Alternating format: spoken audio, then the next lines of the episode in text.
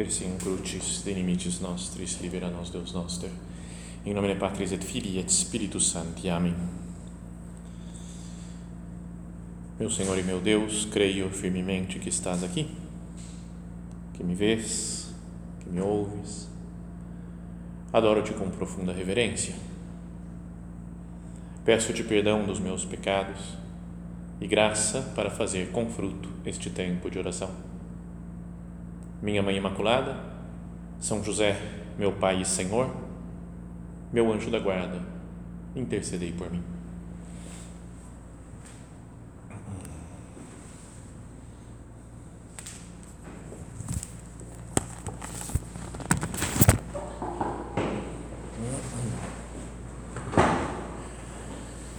Chegamos ao terceiro personagem, que esse primeiro capítulo de São Lucas, que vamos meditar, que é o Zacarias.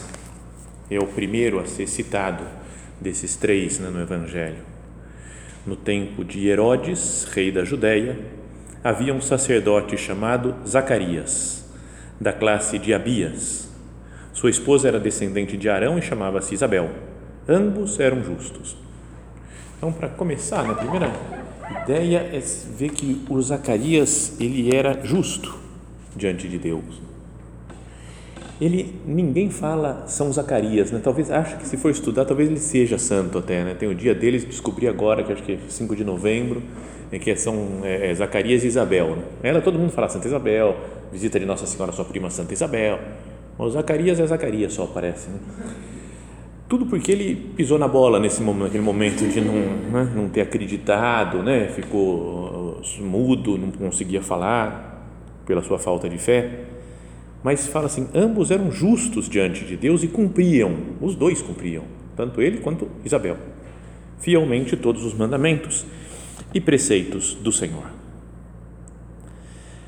Ao exercer as funções sacerdotais diante de Deus, quando era a vez da sua classe, conforme o costume dos sacerdotes, Zacarias foi sorteado para entrar no santuário do Senhor e fazer a oferenda do incenso. Então ele era um dos sacerdotes né, da tribo de Levi, lá da descendentes de Arão, que ofereciam sacrifícios no templo. E tinha, eh, já vi algumas explicações de quantos sacerdotes tinha. É, é uma multidão né, de gente, era muita gente que era sacerdote em Israel. E eles eram sorteados para um dia entrar lá no lugar mais santo do templo e oferecer o incenso, né, oferecer o sacrifício em nome de todo o povo enquanto todos os outros, né, todas as outras pessoas ficavam lá fora rezando. Não lembro os números, mas é, sei lá, a probabilidade era uma vez a cada 30, 40 anos é que eles conseguiam, eles eram sorteados. Então era uma vez na vida, era sacerdote, uma vez na vida ele vai entrar lá no, no Santa Santorum. Então lá aparece o anjo Gabriel e fala para ele, ele ficou perturbado, cheio de medo, né? como acontece né, diante de toda a Sagrada Escritura nessas manifestações sobrenaturais. E o anjo lhe disse: Não tenhas medo, Zacarias, porque o Senhor ouviu o teu pedido. Isabel, tua esposa, vai te dar um filho e tu lhe porás o nome de João. E aí explica tudo o que vai acontecer, né? Que ele vai ser, vai preparar os caminhos do Senhor, que ele vai, né? Ele é, vai ser uma pessoa penitente, né? Mortificada, mas vai desde o ventre da sua mãe ficará cheio do Espírito Santo, fará voltar muitos dos filhos de Israel ao Senhor seu Deus. Então caminhará com a sua frente com o espírito e o poder de Elias, né? lembrando do grande profeta do Antigo Testamento. Então fala uma coisa maravilhosa para um homem que é de Deus? E a resposta dele é: Como posso ter certeza disso? Estou velho e minha esposa já tem uma idade avançada. Então, diante da maravilha de Deus, às vezes acontece né, que, mesmo sendo pessoas de Deus, nós hum, podemos hum, viver com uma falta de fé, um, um raciocínio muito humano Cara, ele fala para o anjo, é, é, é, impossível, né? eu sou velho, minha mulher também é velha. Ele é um pouco mais elegante, né? Eu sou velho, minha mulher é de idade avançada. Para não ofender, acho que a mulher fala que é velha, né? não é hum, descontraída. Né? Mas o Gabriel não gostou, né? Você vê que ele ah, parece bravo, né? Eu escuto São Gabriel aqui, o arcanjo, falando com voz brava, né? Fala, eu sou Gabriel Você, é tipo, você não brinca comigo, você não sabe quem, com quem você está falando. E estou sempre na presença de Deus e fui enviado para falar contigo e anunciar-te essa boa nova. E agora ficarás mudo, sem poder falar, até o dia em que essas coisas aconteceram, porque não acreditaste nas minhas palavras que se cumprirão no tempo certo. Então, pensemos agora né, na nossa vida. Senhor, eu também sou uma pessoa que posso se dizer que eu sou, procuro ser justo e cumprir todos os fielmente todos os mandamentos e preceitos seu. Será que não me falta fé também? Como faltou para o Zacarias? Então ele sai né, do, da, do templo e é, falam que ele hum, tentou se comunicar lá, né, com meio de gestos, as pessoas viram que ele tinha tido uma visão. Só isso daí, né? Depois fala que concebeu então Isabel, muda a cena, tem a anunciação, né? depois vem a visitação, ele só é citado, né? Maria chegou na casa de Zacarias e saudou Isabel, e fala só da Isabel. Mas depois, quando no oitavo dia depois de nascer o menino, né, o São João Batista, foram circuncidar o menino e queriam dar-lhe o nome de seu pai, Zacarias. A mãe, porém, disse: Não, ele vai se chamar João. Né, Isabel era decidida né, na, no que. É, nesse negócio, fala assim: o nome vai ser esse daqui, acabou. Porque é o que Deus pediu. Sabe que isso me faz lembrar uma história? É meio absurdo, não tem muito a ver com o negócio, mas é que me lembra assim. É, teve um tempo que eu passei na Espanha lá depois de me ordenar padre, né, para ficar lá treinando e estava num, numa convivência, um curso anual de supernumerários, e aí veio um que era italiano? Então eu tinha acabado de sair da Itália, né, de Roma, então ah, vamos conversar em italiano, vamos conversar em italiano, mas ele morava lá porque tinha se casado com uma espanhola e morava já fazia muitos anos, né, um cirurgião lá na, na, na Espanha. E aí um dia ele falou, sabe que quando eu me casei, eu sou italiano, minha mulher é espanhola, supernumerária também, e aí a gente falou, os nomes dos filhos como é que vão ser?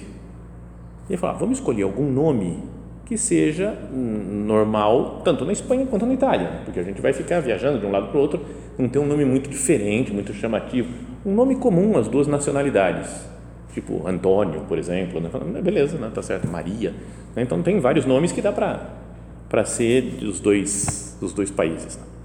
E aí então ficou grávida, ia nascer o primeiro menino e ela falou, ah, então vai chamar Juan, Juan ele falou, não, mas Juan não, não dá, porque na, na Itália é Giovanni. Ele falou, não, mas eu queria Juan. Ele falou, não, mas ele discutiu, discutiu, tá, tá bom, tá bom, tá bom. Juan. Ele falou, beleza. Nasceu o segundo filho e falou, esse aqui podia chamar Pedro. Ele falou, não, Pedro é Pietro, na Itália. Falei, não, Pedro, eu quero Pedro. Pedro discutiu, beleza. Ficou Pedro. E a terceira vez nasceu outro menino e ela falou: Esse podia ser Javier. Ele falou: Ah, Javier, é isso que eu tinha pensado sempre. É, Javier, Javier. Ela nem, falou: Nem vou discutir porque não vai adiantar. Ela vai mandar e acabou. Né? Então, aqui a Isabel uma, Seu nome é João. Em latim fala nequaquam. Você fala nequaquam, é, parece um não mesmo, né? Não mesmo. O falecido e saudoso Padre Correia, às vezes dando aula de teologia para a gente, a gente perguntava um negócio que estava errado, ele falava, nequaquam, nequaquam, e aí, e, aí, e continuava, dava a explicação, a resposta. Isso foi o que falou a, a Isabel. Vai se chamar João. Então, ninguém dos teus parentes é chamado com esse nome. Então, foram, vamos perguntar para o pai. O pai vai ter uma palavra firme aqui, vai mudar o nome dele. Né? E falam, por meio de sinais. Então, aqui é que eu. eu já falei isso outras vezes, né? Mas a primeira vez que eu li isso daqui, depois de um tempo, na primeira vez, uma vez eu li, falei, ele não tinha ficado mudo. Por que, que tem que fazer por meio de sinais se o cara ficou mudo, né? É? Será que não ficou surdo também? Isso eu vi numa. Era um amigo do meu pai que faleceu já, quando ele estava. Foi numa cirurgia na garganta, então ele a garganta, estava no hospital, e então os amigos foram lá, meus pais, tudo, foram visitar ele, e ele tinha um caderninho que o pessoal, é, que ele escrevia para o pessoal, ele não podia falar, então ele escrevia para perguntar oh, como é que está fulano, não sei o que, né? e dava para eles, para eles lerem. Então eles respondiam por escrito, também dava para ele. Ele falou, eu não estou surdo, eu só não posso falar. então, então, ele estava escutando, então mais ou menos aqui o Zacarias também, se ele estivesse escutando, e só depois de muito tempo é que eu fui ver a palavra kofos, né, em, em grego, que significa surdo-mudo também. Talvez o mais chamativo é que ele não falasse, estava em silêncio, mas era surdo também. Então, por isso é que perguntam por meio de sinais. Já vamos tirar alguma conclusão de consequência disso, dessa ideia, né? Mas então ele pediu uma tabuinha e escreveu João é o seu nome. Então ele, tá vendo? Ele tinha, teve um momento de titubear na fé. Ele falou, como é que eu posso ter certeza disso? Eu sou velho, minha, minha irmã, mulher de idade avançada. Como é que pode ser esse negócio? Mas depois ele falou, a vontade de Deus está se cumprindo minha mulher ficou grávida e eu vou ajudar a se cumprir a vontade de Deus. Falou que é para chamar João, é João que vai chamar. No mesmo instante, sua boca se abriu, a língua se soltou e ele começou a louvar a Deus. E aí chamou a atenção de todo mundo, né? todos os vizinhos, falaram: que será esse menino? Né? A notícia se espalhou por todos os cantos. Então o Zacarias cantou o hino Benedictus que é pouco conhecido, se lê na Sagrada Escritura, na, na, na, missa, na liturgia da missa, acho que só na, na, época de Natal agora, acho que é no, no próprio dia 24 né, de dezembro de manhã, é que se lê isso. Mas é uma oração muito bonita, né, que os padres têm que ler todos os dias nas laudes, né, nas, na oração, na, na liturgia das horas, se lê essa, se reza essa oração. Bendito seja o Deus, Senhor, Deus de Israel, porque visitou e libertou o seu povo. Então é um, um hino de louvor a Deus, porque ele visitou o seu povo.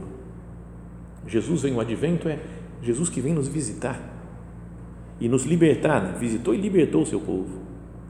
Ele fez surgir para nós um poderoso Salvador na casa de Davi, seu servo. Assim como tinha prometido, desde os tempos antigos, pela boca dos santos profetas, de salvar-nos dos nossos inimigos e da mão de todos quantos nos odeiam. O pessoal que nos perseguia, Jesus tinha prometido uma salvação. O demônio, o pecado, todos os que nos odeiam Jesus veio para nos salvar. Ele mandou, foi fiel à sua promessa, que tinha prometido já a Abraão, Isaac e Jacó. Ele foi misericordioso com nossos pais, recordou-se da sua santa aliança e do juramento que fez com nosso pai Abraão, de nos conceder que, sem medo e livres dos inimigos, nós o sirvamos. Então Deus fez que a gente possa, livre dos inimigos, sem medo, servir o Senhor né, com santidade e justiça em Sua presença todos os dias da nossa vida. E aí se dirige ao menininho que tinha acabado de nascer né, e fala: E tu, menino, serás chamado profeta do Altíssimo. Imagina ele falando para o bebezinho lá assim, né? Oito dias, no dia da circuncisão dele. E tu, menino, serás chamado profeta do Altíssimo, porque irás à frente do Senhor preparando os seus caminhos dando a conhecer a seu povo a salvação com o perdão dos pecados, graças ao coração misericordioso do nosso Deus, que envia o sol nascente do alto para nos visitar, para iluminar os que estão nas trevas, na sombra da morte e dirigir nossos passos no caminho da paz. Sabe, um hino de júbilo, como que ele vendo a maravilha que tinha acontecido, né? como as promessas de Deus iam se cumprindo ele fala: Meu Deus, é, é verdadeiro, é maravilhoso, você é fiel em tudo que você prometeu e agora as coisas vão. Esse menino veio para anunciar a salvação que está chegando, o sol nascente, que vem nos visitar para nos iluminar, né? iluminar os que estão nas trevas, na sombra da morte e dirigir nossos passos no caminho da paz. Então, algumas características do Zacarias, depois coisas boas dele, né? pontos fortes vai, que ele tem qualidades. A primeira é que é conhecido como um homem justo. Fala lá que cumpridor dos mandamentos de Deus. Depois ele cumpriu fielmente as tarefas que Deus, Deus lhe deu. Primeiro ele teve um momento de, de, de falta de fé, né? vamos falar disso, mas mas ele estava cumprindo como sacerdote, ele cumpria a sua função, estava lá, foi sorteado por Deus para entrar no templo naquele dia. Está onde Deus o chama e depois como pai de João Batista, porque ele foi, falou, colocou, deu o nome, falou é João mesmo que ele vai se chamar. E tem uma profunda vida espiritual. Para fazer um hino como esse daqui, assim, do nada, tudo bem, tem uma inspiração de Deus, né? mas para ele falar, né, falar, louvar a Deus dessa forma tão maravilhosa, o Benedictus, tem que ser um homem que tinha muita vida espiritual, que meditava nas Escrituras e é uma das poucas pessoas na Bíblia em que aparece um anjo mesmo, né? e um arcanjo, né? Gabriel vem falar com ele. o mesmo que apareceu para Nossa Senhora. Então o homem tem que ter moral, né? não é? Para aparecer um, um arcanjo desse daí, porque a missão dele era muito importante, Deus o escolheu a dedo, mesmo que fosse fraco, que tivesse essa, esse momento de dúvida. Mas era um homem justo, temente a Deus, cumpria os deveres, foi fiel às tarefas de Deus como sacerdote, como pai de João Batista. Aparece um anjo e ele tem uma vida espiritual profunda.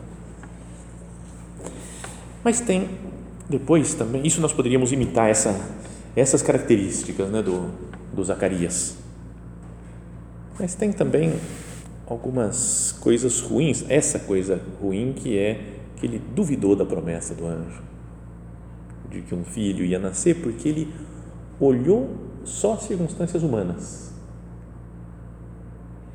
Não é? De Nossa Senhora é mais difícil ainda, né? Fala, eu vou permanecer virgem e ser mãe. E ela fala, eu aceito. O Zacarias fala, nós somos de idade avançada, não podemos ter filho mais. Não dá para.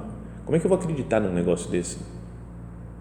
Sabe, deixar o raciocínio humano, a visão humana, acima da fé. Às vezes nós podemos fazer as coisas, né, tomar as decisões na nossa vida muito baseados na nossa lógica humana, que é, que é importante ter, né? Deus nos deu a lógica, a razão, a inteligência para pensar nas coisas, para organizar, para estudar as questões, mas que isso não anule a fé. Não é essas coisas que a gente ouve falar, tantos milagres, tantas coisas que Deus faz, e coisas desproporcionais, né? que a gente faz um negocinho e, e acontece uma coisa enorme de muita gente que se aproxima de Deus, de muita gente que se converte. Então, no fundo, eu tenho fé mesmo em Deus. Falávamos isso já na meditação anterior. Mas Jesus, eu, eu vivo de fé ou vivo de, das minhas impressões de que as coisas vão dar certo por causa disso, disso, disso porque eu acertei isso, organizei esse outro negócio, então vai funcionar. Tem coisas que parecem, não sei, impossíveis, fisicamente impossíveis quase. Sei lá, que uma pessoa melhore. Sabe algumas que a gente conhece, que a gente convive mais tempo? Ah, ela é assim. Vai ser assim até morrer. Nasceu assim e vai ser assim até morrer. Não tem o que fazer. E parece que é a lógica mais exata e perfeita nem Deus consegue né, fazer isso, fazer a pessoa mudar. Né? Então, Deus realiza a sua vontade de maneiras muito imprevisíveis, mas muitas vezes para mostrar que é Ele que está fazendo as coisas. Não é isso que Ele escolhe o Abraão, que a mulher era estéreo, para começar o povo dele. Ele escolhe Moisés, que era gago, para pregar a lei dele, né, para ensinar toda a lei, tudo, tudo que o povo judeu tinha que fazer. Escolhe Maria, uma mulher virgem, para ser a mãe do Salvador. Escolhe um casal velhinho também, estéreo, para ser a mãe do, do para ser os pais do, de João Batista. É meio que para mostrar, assim, sou eu que faço. Humanamente não tem muita, muito jeito. Vocês não têm condições. A obra que eu tenho para realizar é muito superior ao que vocês conseguem fazer. Então eu vou deixar um pessoal que não consegue mesmo para mostrar que sou eu que faço. Lembra aquela história de um, um dos juízes também né, no Antigo Testamento? Falamos, acho que há pouco tempo, em alguma meditação, que ele estava com um grande exército, ia lutar contra outro que era maior ainda, mas Deus falou: vocês podem ainda achar que é porque vocês lutaram bem, porque vocês são poderosos, bem organizados. Então faz o seguinte: quem quiser ir embora, pode ir embora. Aí vai, multidão vai embora. E depois manda aquele negócio diferente, vai até o lago lá e bebe água, manda beber todo mundo. O que beber que nem cachorro lambendo água, você separa de um lado, o outro que pegar na mão, leva para o outro lado e tal. E ficou só com 300 pessoas contra acho que 100 mil mais ou menos do exército inimigo. E ganharam, e Deus falou assim: é para vocês não acharem que foram vocês que ganharam, é que fui eu. Então, e nós corremos um, esse risco né, de, do, do Zacarias, de ser uma pessoa boa, temente a Deus, que cumpre a, vontade de Deus, que é inteligente, ele devia ser inteligente, estudar a Sagrada Escritura, era sacerdote, tinha poder lá no, no povo de Israel. Então a gente começa a se achar, né? deixa comigo que eu resolvo. deixa com o papai aqui. Tinha um que morava comigo que falava, deixa com o papai. Toda hora, qualquer coisa, hein? deixa com o papai.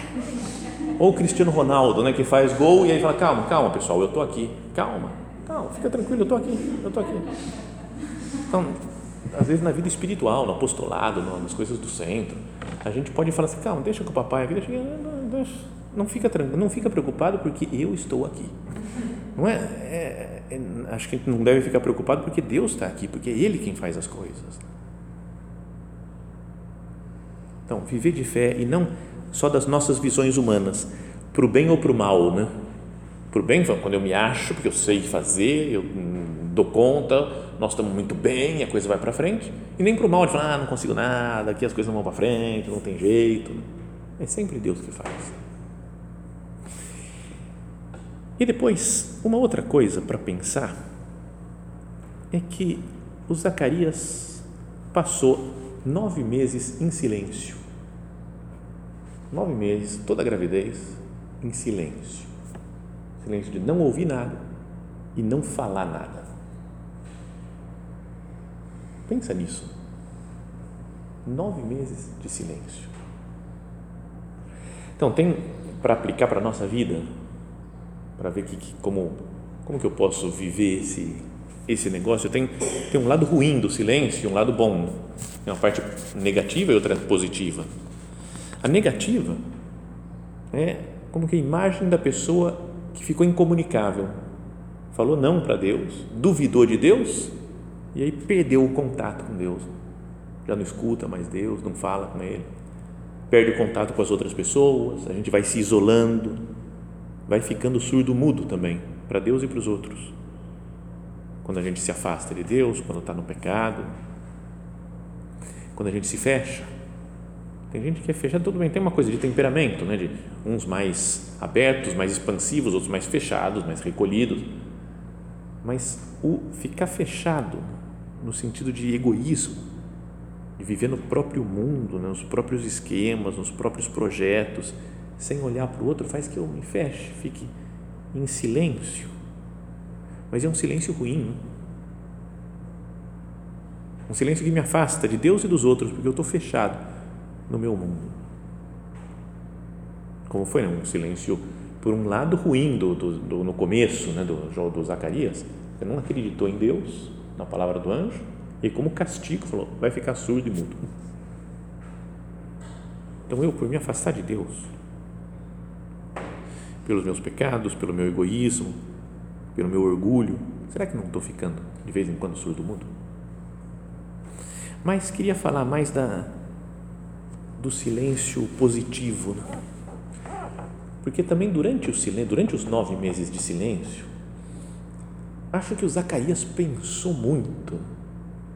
Imagina, você está lá, cara, fiquei surdo mudo tudo bem, o anjo falou que é até se cumprir as coisas, né?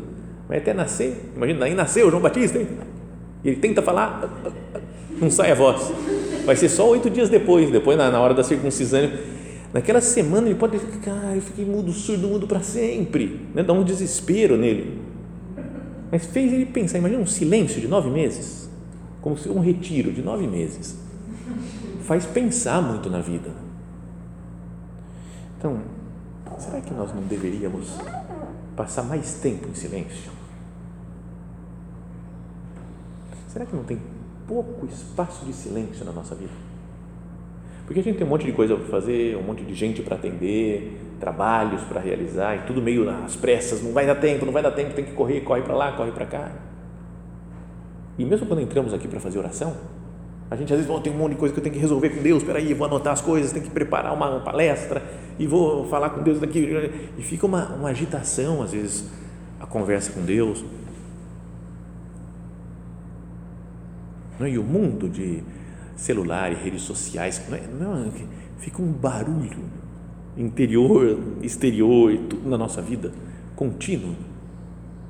Esses dias me mandaram, talvez vocês tenham recebido também, essas, as coisas giram aí pelo mundo, né?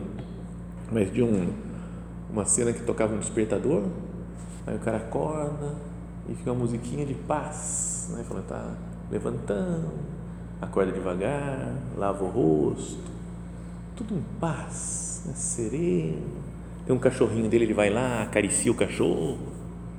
Né? Musiquinha de, de paz, de começo do dia, serenidade. E aí, de repente, ele vai no criado mudo dele, pega o celular e aí, de repente, vídeos, imagens e som. E, ah, ele já entra na loucura que é a quantidade de informações né, que a gente recebe nos, pelos meios informáticos, aí, pela, pelo celular. Né?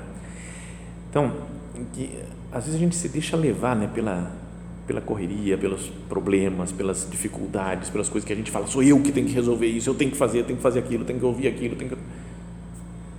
Tem coisas que são assim mesmo do nosso trabalho, mas eu procuro meus momentos de silêncio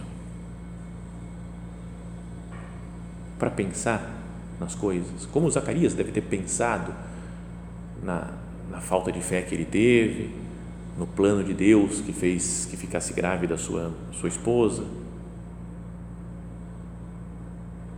Eu quero ter momentos de silêncio, eu tenho também umas preguiças, de vez em quando bate uma preguiça, né? Você, a vida é tão agitada que você nem consegue serenar direito, né? Parou um pouco, você ah, não preciso, não posso ficar muito em silêncio aqui, tem que procurar alguma coisa para fazer. Lembra aquela frase do nosso padre? Né? O silêncio é como que o porteiro da vida interior Meu Deus, sem silêncio eu não vou conseguir te ouvir, não vou conseguir entrar em sintonia com você, meu Deus. Talvez não vou, não vou conseguir ter vida interior. Né? É como que o porteiro da vida interior passa através do silêncio para chegar a ter uma vida interior profunda. O silêncio também é bom quando, sei lá, quando nos ofendem, não é que eu quero rebater, e falo, não, calma, silêncio, melhor, me dá muito mais paz. Porque tem que responder tudo, tem que retrucar todas as coisas que falo, que eu não concordo. Silêncio. Jesus calava. Jesus autem tachebat. O pessoal acusando ele na cruz, né, antes de morrer na cruz. E Jesus calava. Não ficou se defendendo, se explicando podia humilhar os outros com a sua sabedoria. Mas fala, Jesus calava. E se nós olhamos para o Natal, Jesus também está em silêncio. O ambiente do Natal que estamos nos aproximando é de silêncio também, de recolhimento. Não é? Até a palavra infans, né, de infante, de, de infância, é aquele que não fala. Infans Jesus não fala, fica em silêncio e está salvando a humanidade já. Quantas vezes Jesus eu falo porque eu tenho orgulho, porque eu quero vencer nas discussões, porque eu não sei, eu falo porque eu só estou pensando nas minhas coisas, então conto muito de mim mesmo e das, da minha vida e do que eu tenho que fazer, do que eu quero fazer. Falo demais, e falo por preguiça às vezes, porque eu não quero parar para pensar, aprofundar, meditar. Então, fico no agito né, de barulhos, escutando coisas e músicas e agitação. O silêncio é como que o porteiro da vida interior. Não podíamos aprender isso de desse homem, né, esse sacerdote lá, marido de Isabel, Zacarias várias coisas, né? um homem temente a Deus, que fazia a vontade de Deus, cumpriu a vontade de Deus, um homem de vida interior, né? cantou o Benedictus, um homem de, que faltou fé em um determinado momento, mas sobre tudo isso daqui de olhar para esses anos, esses meses de silêncio dele. Quanta coisa ele deve ter aprendido ao fazer silêncio. E quantas coisas nós podemos aprender também ao viver mais em silêncio. Quer dizer, falando com as pessoas normalmente, né? não precisa ser nada raro, estranho, mas procurando nossos momentos de estar a sós com Deus, que a gente tenha sede disso. O tempo da noite, o tempo da tarde, procurar estar perto de Deus, ouvir o que o Senhor tem para nos dizer. Que esses santos aqui que acompanharam esse momento inicial, aqui antes da vinda do Messias, Zacarias, Isabel, mas sobretudo nossa mãe Santa Maria, nos ajudem, intercedam por nós, para que nós nos preparemos para a chegada de Jesus nesse Natal.